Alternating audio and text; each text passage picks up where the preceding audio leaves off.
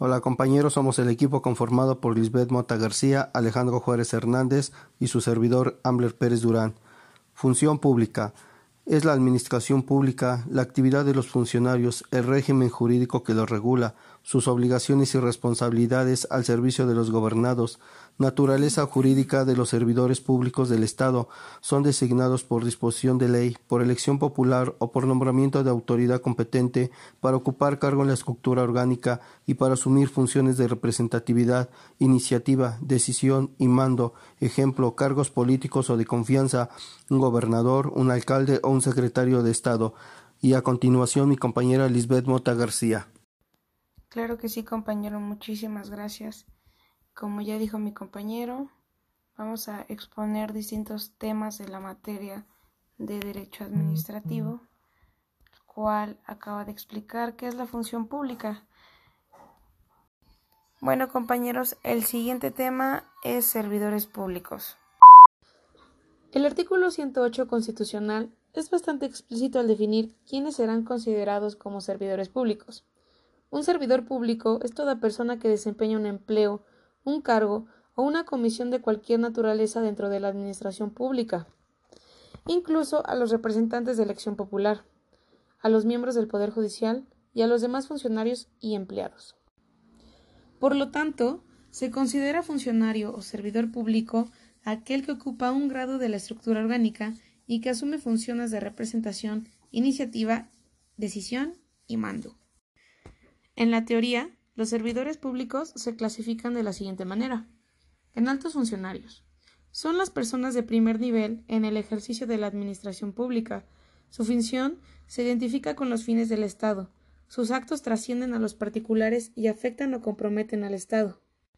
La siguiente clasificación es funcionario. Es la persona que realiza una función pública que tiene poder de decisión, mando de persona y ejercicio de autoridad.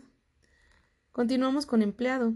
Es toda persona física que presta un servicio para algún órgano del Estado en virtud de un nombramiento y que se desempeña normalmente en actividades de apoyo al funcionario.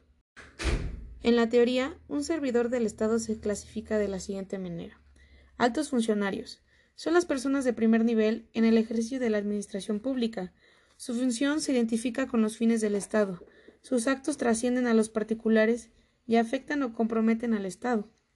Tenemos también al funcionario, que es la persona que realiza una función pública, que tiene poder de decisión, mando de persona y ejercicio de autoridad. Continuamos con el empleado.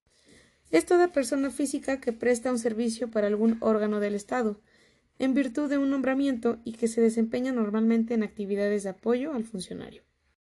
Dentro de la definición de servidor público tenemos algunos autores que lo definen de la siguiente manera. Andrés Serra Rojas nos dice que el servidor público es una actividad técnica, directa o indirecta, de la administración pública activa o autorizada a los particulares, que ha sido creada y controlada para asegurar de una manera permanente, regular, continua y sin propósito de lucro la satisfacción de una necesidad colectiva de interés general sujeta a un régimen especial de derecho público.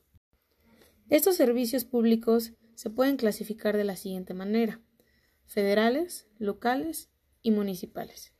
Federales nos dice que es la distribución de energía eléctrica, el transporte público. Locales son todos aquellos desempeñados por los gobiernos de las entidades federativas o bien concesionados por los mismos y cuya gestión no le haya sido reservada constitucionalmente a la Federación.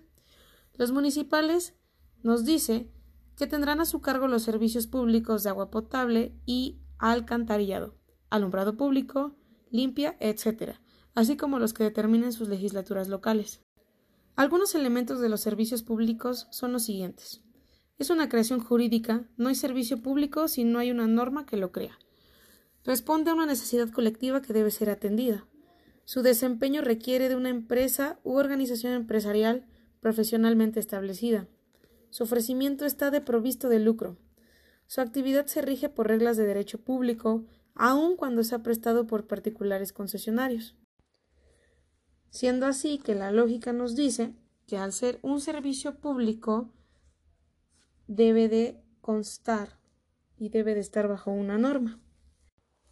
Esto quiere decir nuestros servicios, como por ejemplo El agua, la electricidad son públicos, aunque se paga una remuneración por tener ese servicio, ya que el Estado es el que proporciona, eh, por ejemplo, los ductos de agua, eh, las fuentes eléctricas, entre otras cosas.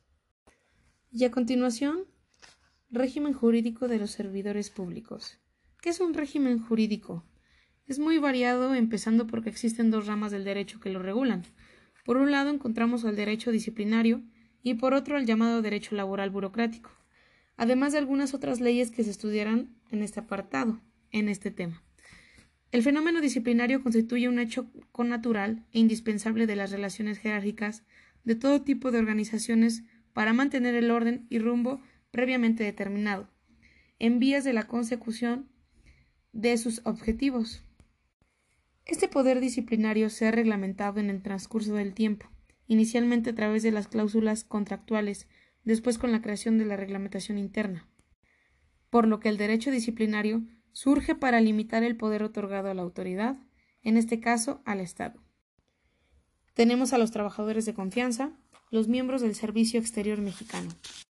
Y por último, el de los miembros de las Fuerzas Armadas, también los miembros del Ejército y Armada Nacional con excepción del personal civil de las Secretarias de la Defensa Nacional y de Marina, quedan excluidos en la Ley Federal de Trabajadores al Servicio del Estado en el artículo octavo, y por lo tanto su régimen quedará integrado por el artículo B del artículo 123 constitucional y las demás leyes que contiene la disciplina castrense entre ellas, la Ley Orgánica del Ejército y Fuerza Aérea Mexicana y la Ley Orgánica de la Armada de México de acuerdo a lo señalado por la fracción decimotercera del artículo 123 constitucional. Y bueno, a continuación, mi compañero Alejandro Juárez Hernández. Las obligaciones de los servidores públicos son las que recaen en ellos y surgen de la Constitución y del ámbito legal y reglamentario. En primer término, deben de rendir la protesta de guardar la Constitución y las leyes que de ella emanen.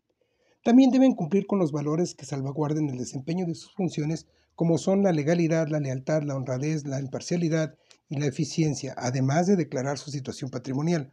Asimismo, cuentan con los derechos de percibir un sueldo, disfrutar de la seguridad social, de pensiones o jubilaciones, a la asociación sindical, al aguinaldo, etc.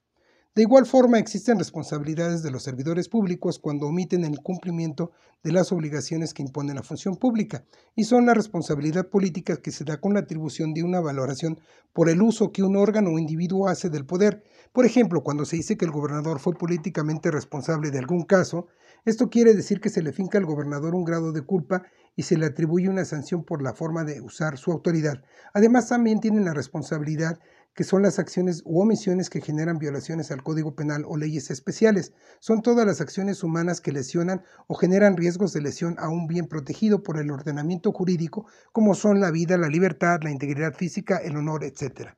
Además, posee la responsabilidad civil, que es el agravio que causan los funcionarios a particulares en el ejercicio de sus funciones, causado en el patrimonio o en el daño moral que sufre el individuo. Igualmente se comprende la responsabilidad administrativa, que es en la que incurre un funcionario que incumple una obligación o infringe una prohibición propios de su cargo y se sancionan con medidas disciplinarias.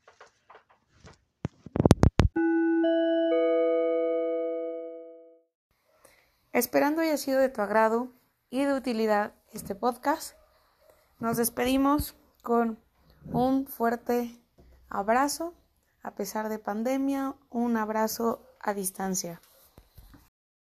Hola compañeros, somos el equipo conformado por Lisbeth Mota García, Alejandro Juárez Hernández y su servidor Ambler Pérez Durán.